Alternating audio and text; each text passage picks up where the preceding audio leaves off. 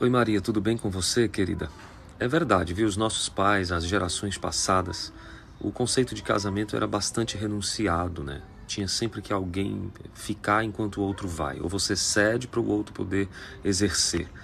É, os padrões mudaram um pouquinho, claro que nem todas as mulheres se submetem a esse regime, a esse jeito de ser, de servir, e não estou dizendo também que todos os nossos avós ou pais tiveram infelicidade, eram felizes como eram. Só que o mundo apresenta oportunidades, né?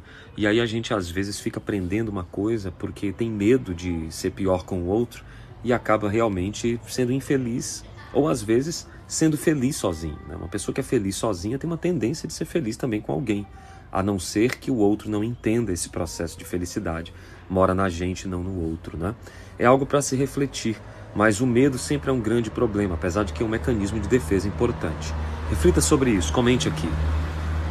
Inscreva-se no meu canal, ative o sininho de notificações, curta, comente e compartilhe. Oi para você, aqui Alex Cavalcante. Muito obrigado por ser parte dessa jornada de saúde integral.